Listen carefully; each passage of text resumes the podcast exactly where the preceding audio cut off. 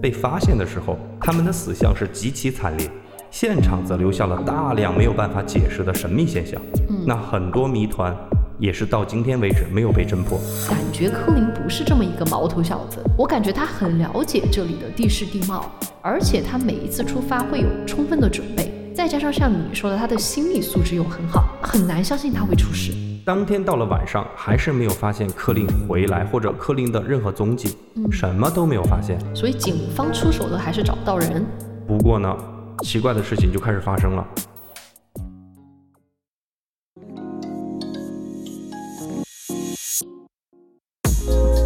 大家好，欢迎收听尼达播客，大家好，我是在霓虹中疲惫抵达的留下来。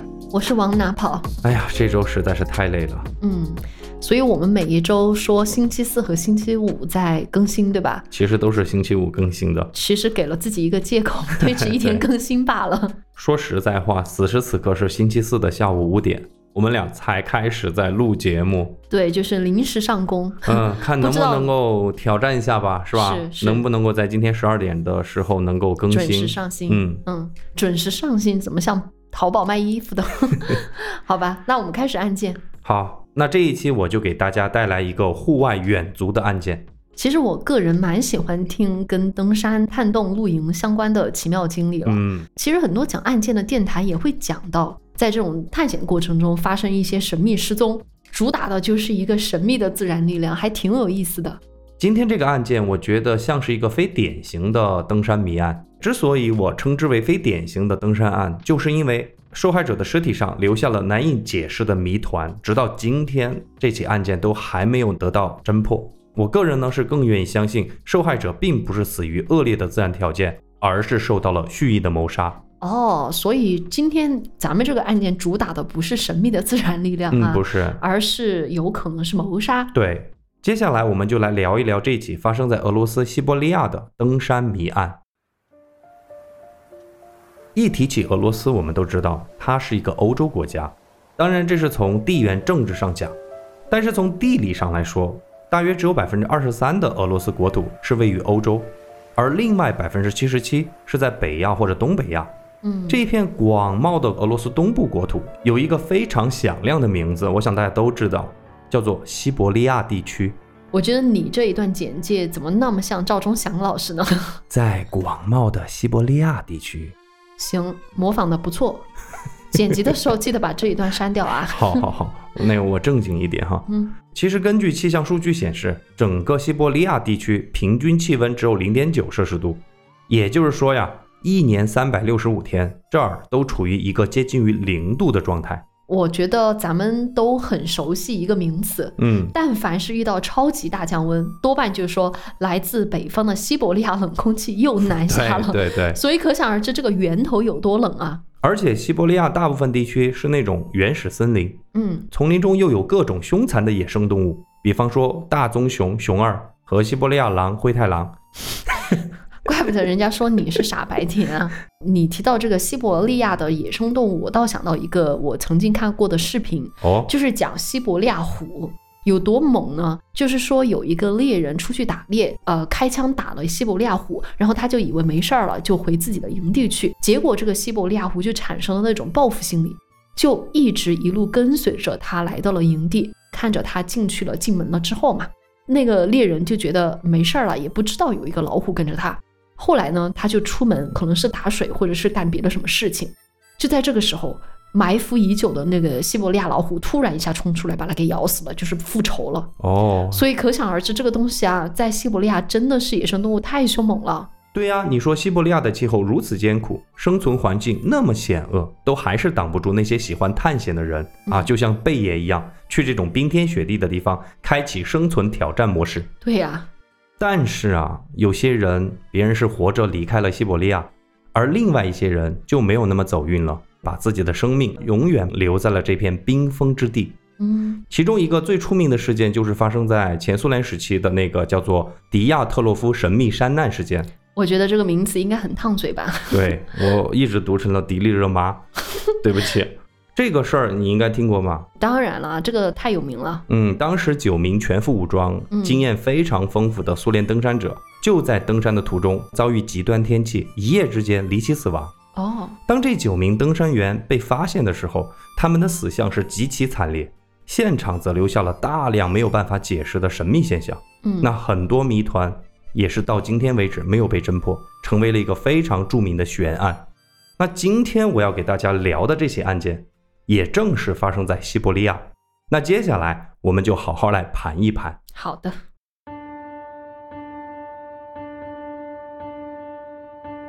要聊这个案子，我们首先得好好说下这个案件的主人公，他的名字叫做科林·麦德森。嗯科林·麦德森，你知道为什么我会着重念一下他的名字吗？嗯，你有没有发现这个名字根本就不是一个典型的俄罗斯人的名字？对呀、我才想说，俄罗斯人的名字，男的不都是什么什么夫，女的都是什么什么娃吗？我感觉科林麦德森好像是一个欧美人。哎，没错，这位叫做科林·麦德森的人，的确就是一位地地道道的美国大男生。在案发当年，也就是二零一六年的时候，他年仅二十五岁。啊，挺年轻的啊。嗯，科林是来自于美国密苏里州一个富有的中产阶级家庭。从小啊，他就特别着迷于各种各样的户外运动。随着科林逐渐长大，他对户外运动的喜爱就不单单说是喜欢这个运动本身了，而是说是对于大自然的那种纯粹的爱。嗯，你能懂吗？我能懂。尤其是迷上了俄罗斯西伯利亚这种原始的自然风光，嗯所以自此，别人就开始钻研起西伯利亚的山川地理，接着就开始研究西伯利亚的人文风俗。嗯，与此同时，他就开始自学俄语，是说的一口流利的俄语。哎，这个小伙儿挺不错的呀。到了二零一三年的时候，也就是科林大概二十二岁的时候，他就决定离开美国密苏里的家乡，只身来到俄罗斯西伯利亚一个非常重要的城市，这个城市叫做伊尔库茨克。哦，没听说过。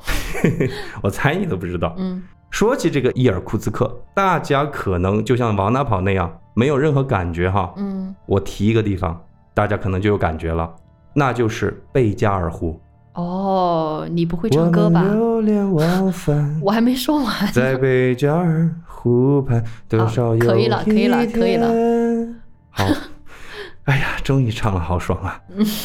来，接着说哈，嗯伊尔库茨克就是靠近贝加尔湖的南端，嗯，市里市外是大片的原始白桦林。嗯素有西伯利亚小巴黎之称，哦，自然风光是美不胜收。说的我都很向往了。二十二岁的科林来到伊尔库茨克，自不必说，肯定不是单单为了旅游。哦，那还为了干嘛？刚刚我们说了呀，科林是非常向往这种自然风光以及背后的这种人文风俗。二零一三年，他就成功申请了莫斯科国立语言大学在伊尔库茨克的分校。哦，也就是在这儿，科林开始系统性学习俄语、俄罗斯文化以及西伯利亚文化。就是美国在俄留学生嘛。对，留学去了。更重要的是，在留学的同时，那么科林就把大把大把的时间和机会，就亲身实地的去探索他魂牵梦绕的西伯利亚荒原。哎，我挺羡慕的，说实话，对，才二十二岁啊，人生真的有太多可能性了哈。像他这样，如果可以不那么功利，然后去喜欢的国家做喜欢的事情，确实也没白活。从二零一三年到案发的二零一六年，科林在学业上表现非常优异，嗯在老师和同学的眼中，是一个对西伯利亚文化充满好奇、对自然充满敬意的阳光大男孩。科林将自己所有的课余时光全部用在了探索西伯利亚自然风光中。啊，就是边读书边旅游，哎边探索。他加入了学校和当地各种各样的登山组织和俱乐部。二零一五年的时候，他还以志愿者的身份加入了当地一个环境保护组织，哦参加了很多次保护西伯利亚的那种游行示威活动。在俄罗斯留学的这三年，他几乎啊把贝加尔湖周围和外围所有的森林和山区都探索了一遍，哦，厉害了！渐渐的就成为了一名经验丰富的登山和徒步专家。哦，变成专家级别的哎，了。很多外地人和当地人都会请他来做登山的向导。我跟你讲一个我最佩服的事儿，嗯就是由于他太熟悉贝加尔湖周边的地理风貌了哈，嗯，有一个伊尔库茨克当地的那种非盈利的旅游组织，还邀请他去协助勘定了一条贝加尔湖的徒步路线。这是什么意思啊？就是说，科林独自一个人背上所有需要的徒步装备，靠自己的经验活生生的这么走出一条路线。嗯，然后旅游组织会根据他走出来的路线，设计一条适合户外爱好者的徒步路线。成为了开拓者了。对啊，所以这件事儿也让科林和他的家人感到非常的骄傲。总之，聊了这么多关于科林的个人世界，呃，我相信大家都能够感受到，科林完全是顶级的户外高手，嗯至少是在伊尔库茨克周围的这些地区哈。这些西伯利亚的林区和山区根本就难不倒科林。嗯根据科林的一位俄罗斯同学就说，科林每一次去徒步之前，工作准备都十分仔细认真。遇到了困难呢，科林的心理素质也非常的强。曾经有那么一回，他带着几位徒步者就进入了一片西伯利亚的荒野，嗯，天空突然降起了暴雪，白茫茫的一片，大家完全走失了方向。又加上此刻天色渐黑，几个人是完全迷路了。科林在这个时候硬是凭借自己的专业和经验，在大雪和黑暗中就把大家顺利的带出了那片密林。哎，你说到这儿，我在想啊，为什么这么专业的一个人会成为我们案件的主角呢？我还想说，这个案件是不是正好说明了善泳者溺于水？嗯，就你懂吗我知道你说的意思。对，善于游泳的人，因为自己太擅长了，所以掉以轻心，对然后因此会就是造成最后的悲剧嘛。但是听到这里，我感觉柯林不是这么一个毛头小子，我感觉他很了解这里的地势地貌，而且他每一次出发会有充分的准备，再加上像你说的，他的心理素质又很好，很难相信他会出事。确实聊了这么多，也就是想给大家讲，科林真的是一位经验丰富的专家级徒步爱好者，这一点是所有人都毋庸置疑的。所以，当他的家人和朋友得知，在有一次户外的徒步中，他突然离奇消失了，消失的无影无踪，所有的人都难以置信。而最终，俄罗斯警方的调查结果也是疑点重重，让科林的家人是难以接受。那这究竟是怎么一回事儿呢？那我们接下来要说说失踪的过程了。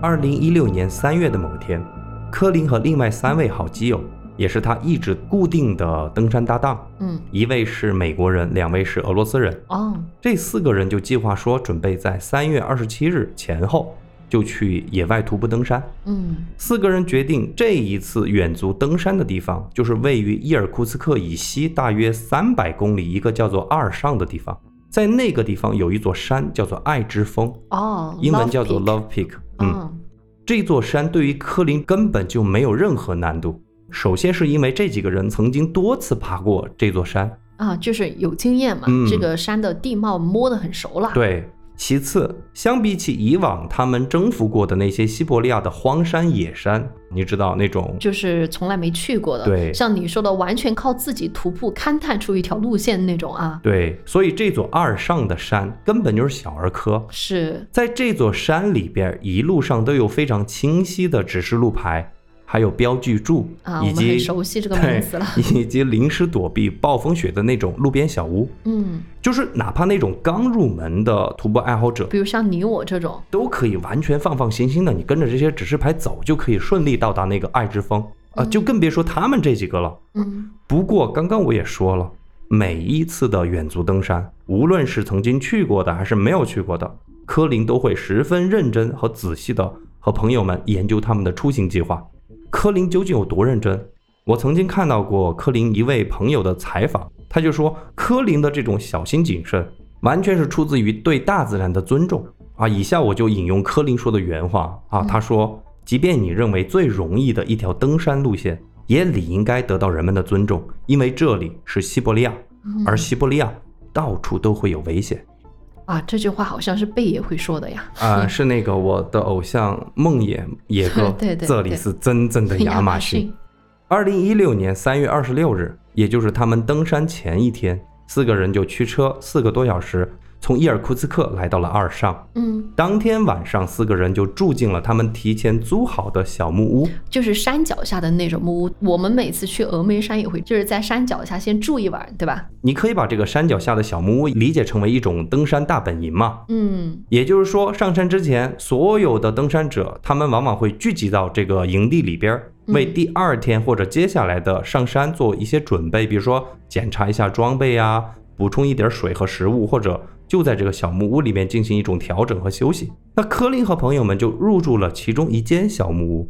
这种小木屋可以说是非常的简易吧，啊，它嗯也不叫简陋，就是很简易，就是一个小单间儿，里边摆了两个木质的上下铺，啊，屋子中间就有一个小茶几，墙边呢有一个多功能的壁炉，一方面可以用于取暖，另一方面就可以拿来烧水做饭嘛。虽然是说简易了一些，但是对于常年在野外露营的科林来说，这种小木屋真的是很舒服了哈，是，就我理解，就相当于青旅嘛，够住了，总比你在外面风餐露宿好嘛，对不对？是是，当然，这种小木屋有一个缺点，嗯，这是你就不能忍的，室内没有卫生间，这个是真的不能忍啊，所以你要方便的话，就就必只须有到到外边外边去是吧嗯对，当然外边就是公共厕所，这也不是什么问题。但是很麻烦呀、就比如说晚上又很冷的情况下，你还得起来去外面上厕所，而且对又很危险，我晚上肯定得憋着，不敢出去。好，咱们说回来，刚刚讲了，三月二十六日的晚上，四个人就住进了这个小木屋。四个人呢，简单的做了一个分工，科林和一位朋友就开始逐一检查每个人第二天的登山装备，嗯，另外两位朋友就开始烧水做饭。你想得到那个画面哈，大家一嗯边干活一边很开心的聊天，就很开心、嗯啊，跟朋友一起是最开心的。四个人就一直这么忙碌到了夜里接近凌晨两点的时候。嗯那这个时候，四人就决定，哎，睡下了，因为按计划第二天的早上五点他们就得起床，那么早吗？这是科林规定的，因为在最后出发之前还要检查一下他们自己的装备，哎，够仔细的。接着在七点才会准时往山里进发。这个安排我刚刚讲了，是科林的朋友说是他长期以来的一个习惯，因为科林总是很小心嘛，他总是要去确定说在出发之前再看一下天气情况，以便来做出及时的调整。所以我真的讲到这儿哈，我真的能够感受到科林真的是一个非常细心的人，对，而且很有登山经验，确实是再一次印证了。所以他的失踪确实是一个谜团。对，那我们接下来听一听他到底怎么失踪的呀？就这样哈、凌晨两点，四个人就睡下了。三个小时，也就是凌晨五点，闹钟响起来，所有人陆陆续续起床。哎，就在这个时候，屋内所有人几乎在同一时间都发出了这么一个感慨：啥哎，科林去哪儿了呢？啊？所以这个时候柯林已经不见了。哎，对，这个时候，三位朋友就发现科林没有在自己的床位上。嗯，很显然，科林已经起床了。哎，也许是上出去上厕所了。三位朋友都表示自己睡得很熟，并没有注意到柯林是什么时候起床出门的。但是这三位呢，也不是太担心，想着柯林嗯肯定一会儿就回来了嘛。那随着时间越来越临近早上的七点，三位朋友就开始有点坐立不安了。确实啊，都过了两个小时了，嗯他能去哪儿啊？都快出发了呀。对啊，三人在这个小木屋里边就坐着想，把他们能够想到所有原因都想了一遍。比方说，柯林是不是发现没有带某个东西，又跑到镇上去购买去了？啊，诸如此类的问题，三个人是盘了又盘，想了又想，但还是没有等到柯林回来。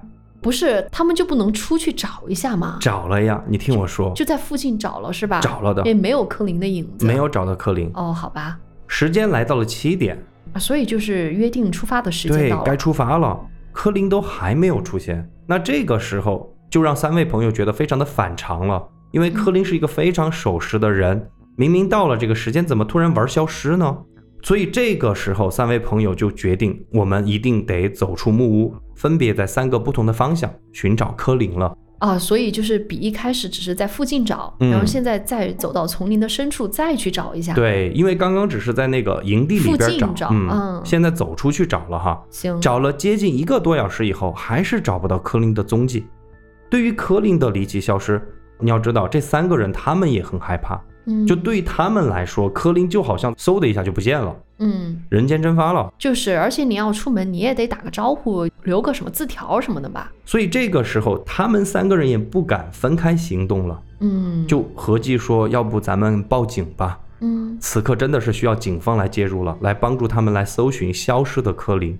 警方接到报案之后呢，立即就出警了。嗯，在柯林租住的这个森林小木屋附近的区域，周边的山区、林区进行了大范围的搜索。这个我们也就很熟悉了，嗯一般都会派出一个搜救队，那差不多再加上民间的这些搜救队，一般一百来个人肯定是有的。，对，而且当时俄罗斯警方还是很认真的搜索，嗯一直从小木屋搜到哪儿呢？搜到那个爱之峰的山上，哦就是这条路全部走了一遍，真没有发现他。哦，当天到了晚上，还是没有发现克林回来或者克林的任何踪迹，嗯，什么都没有发现。所以警方出手都还是找不到人。对，不过呢，奇怪的事情就开始发生了。嗯当地警方他们开始着手调查克林失踪嘛，嗯，也开始了他们的迷之操作。所以警方又作什么妖了吗？由于搜寻无果，那警方就把克林的这三个小伙伴儿带回了警局问话。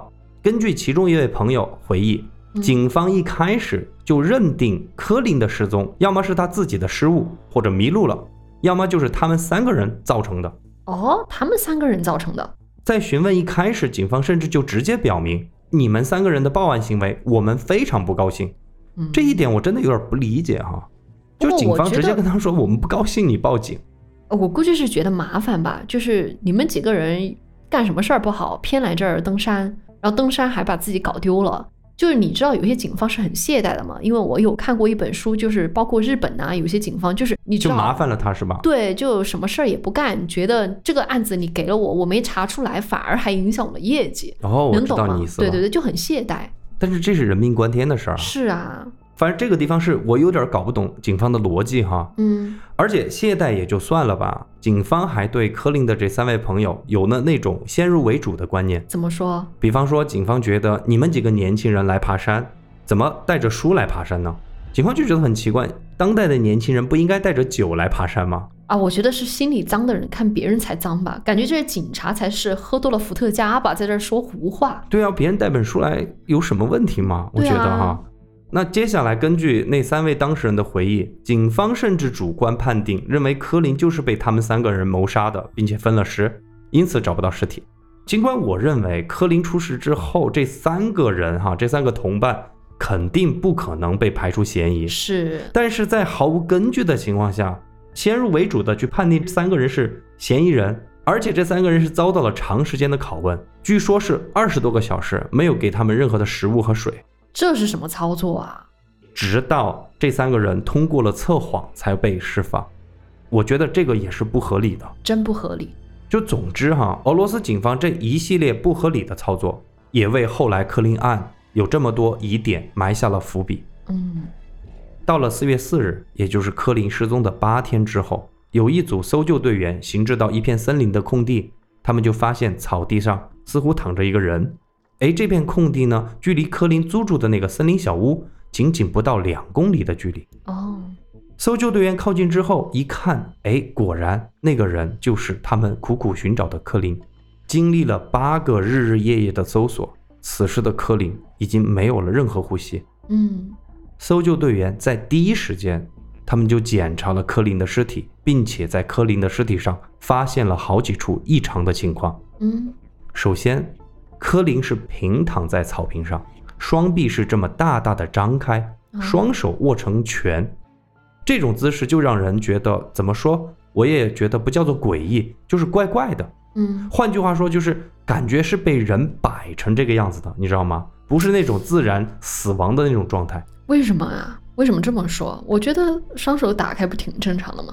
关于这点，咱们后面来盘，这是一个很重要的点哈、哦，其次，此时的柯林身着长袖的保暖上衣、嗯，保暖长裤以及一双登山鞋，但奇怪的在于，他的鞋带是散开的，没有系上，而且还没有穿袜子。对于柯林这样的登山老手，他当然明白山里的夜晚是十分寒冷的。对呀、得保暖呀、所以谁会在不穿袜子的情况下徒步出去两公里啊？而且你还不系鞋带，就不怕自己摔倒吗？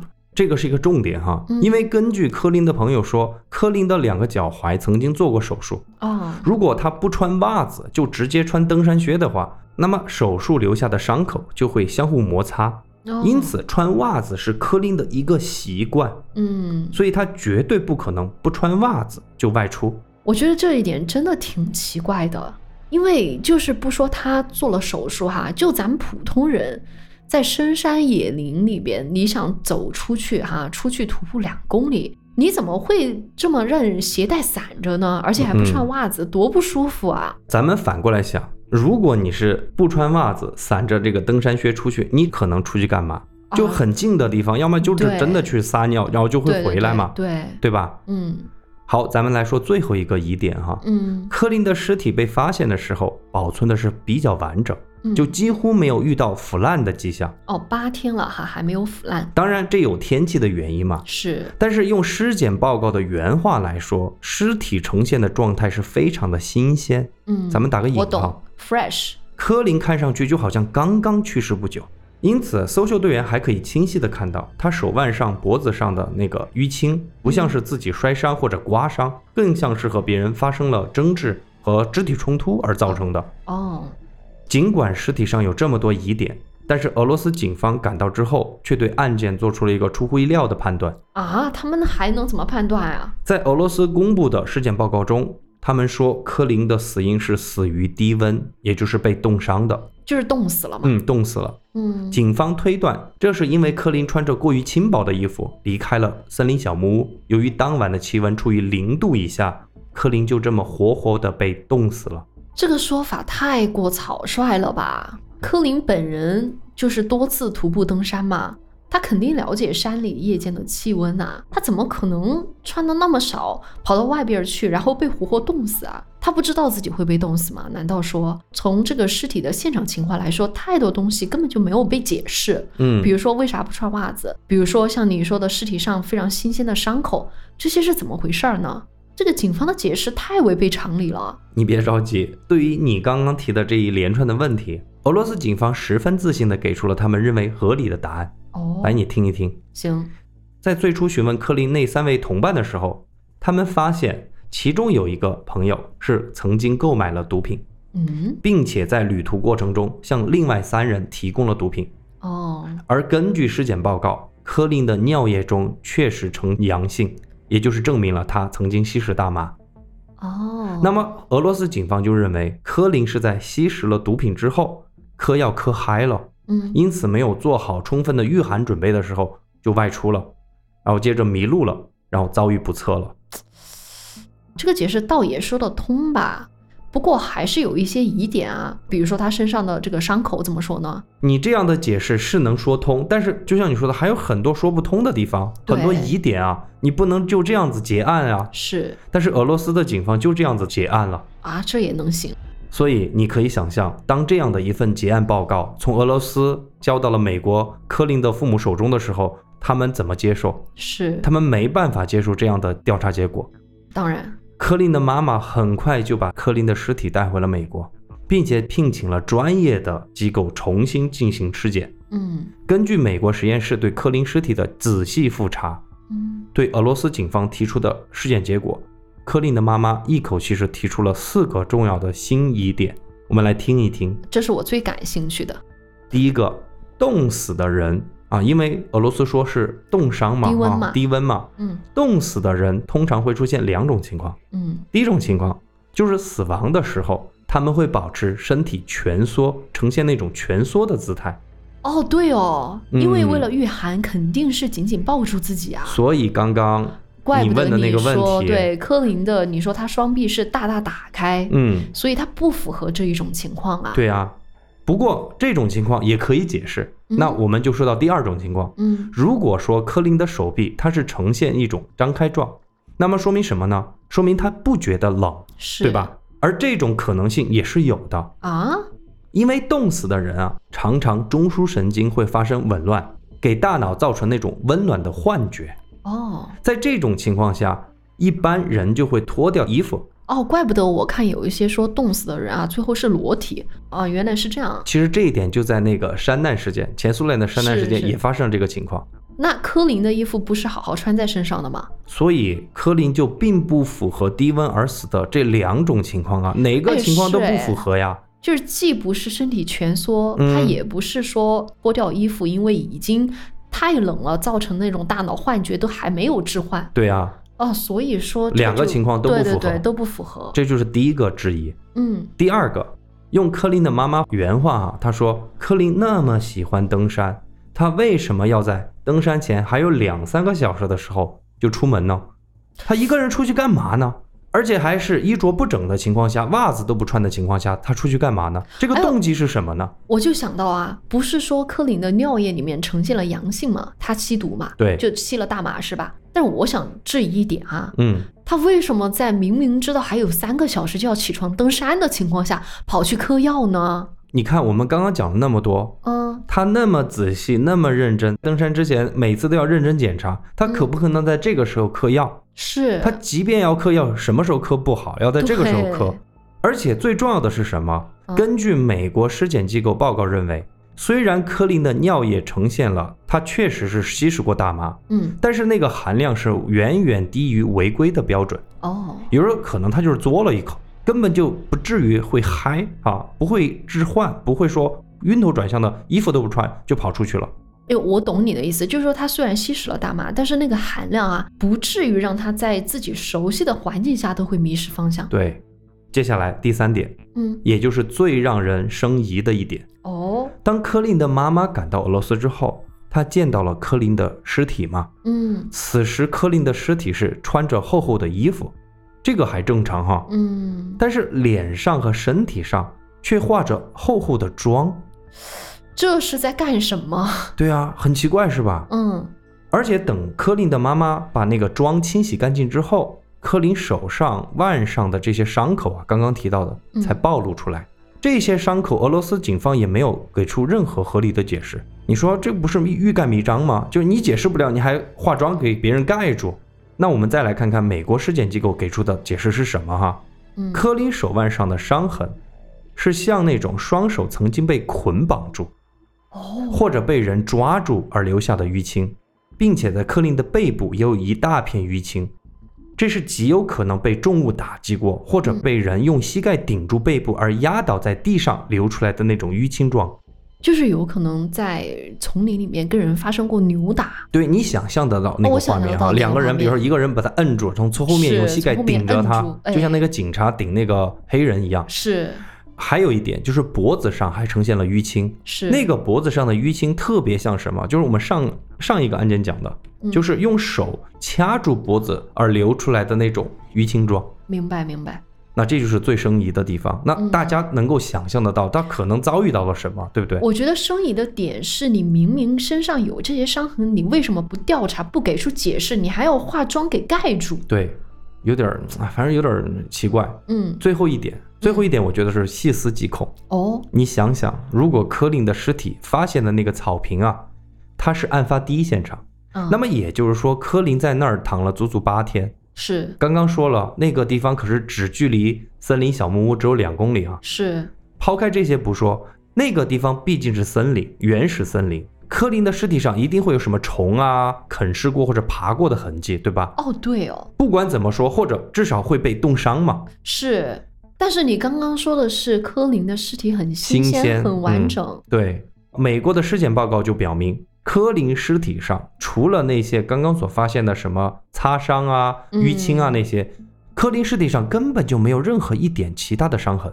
就是说根本不像一个尸体在户外待了那么久会呈现的状态。对啊，哎，这个真是细思极恐啊！所以你根据已知的这个发现，嗯，你合理的推断就是柯林是极有可能是在另外一个地方被害的，而且尤其可能是在室内被杀害的。尸体才会保护的这么好吗？嗯，可能是后来不知道什么原因，他的尸体才会抛到了这个地方，所以这个是第二个抛尸现场哎，真的呀，这也就解释了我心里另外一个疑惑。啊。就是你刚刚说柯林的尸体发现的地方，那个草坪其实离他们的那个森林小屋也就不到两公里。对，为什么警方派遣了搜救队一百多号人都没有发现只有两公里以外的柯林啊？肯定就是被移动了嘛。对，，如果你说是移动的尸体的话，我觉得这一切就解释得通了。嗯，所以正是由于上述的四个疑点，嗯我个人是非常倾向于柯林的死并不是意外。嗯我心里有这么一个推测，我可以给大家聊一聊，就是你看柯林的尸体还做了几次尿检，对吧？是，那说明什么？说明膀胱有足够多的尿液，嗯，那可能说明他当天晚上别人真的是出门方便去了，哎，真的哎，而且这也很好的解释为什么他不穿袜子、不穿鞋子出去嘛。这个很真实，因为啊我想起我在沙漠露营的时候，我想出去上厕所嘛，你就会随便就拖拉着，就是穿着鞋子，对吧？对你不会穿袜子，然后想飞快的去，飞快的回来。嗯，对你还会叫上我。说回来哈、当柯林出门之后，可能都还没来得及方便，就被不明身份的人给盯上了。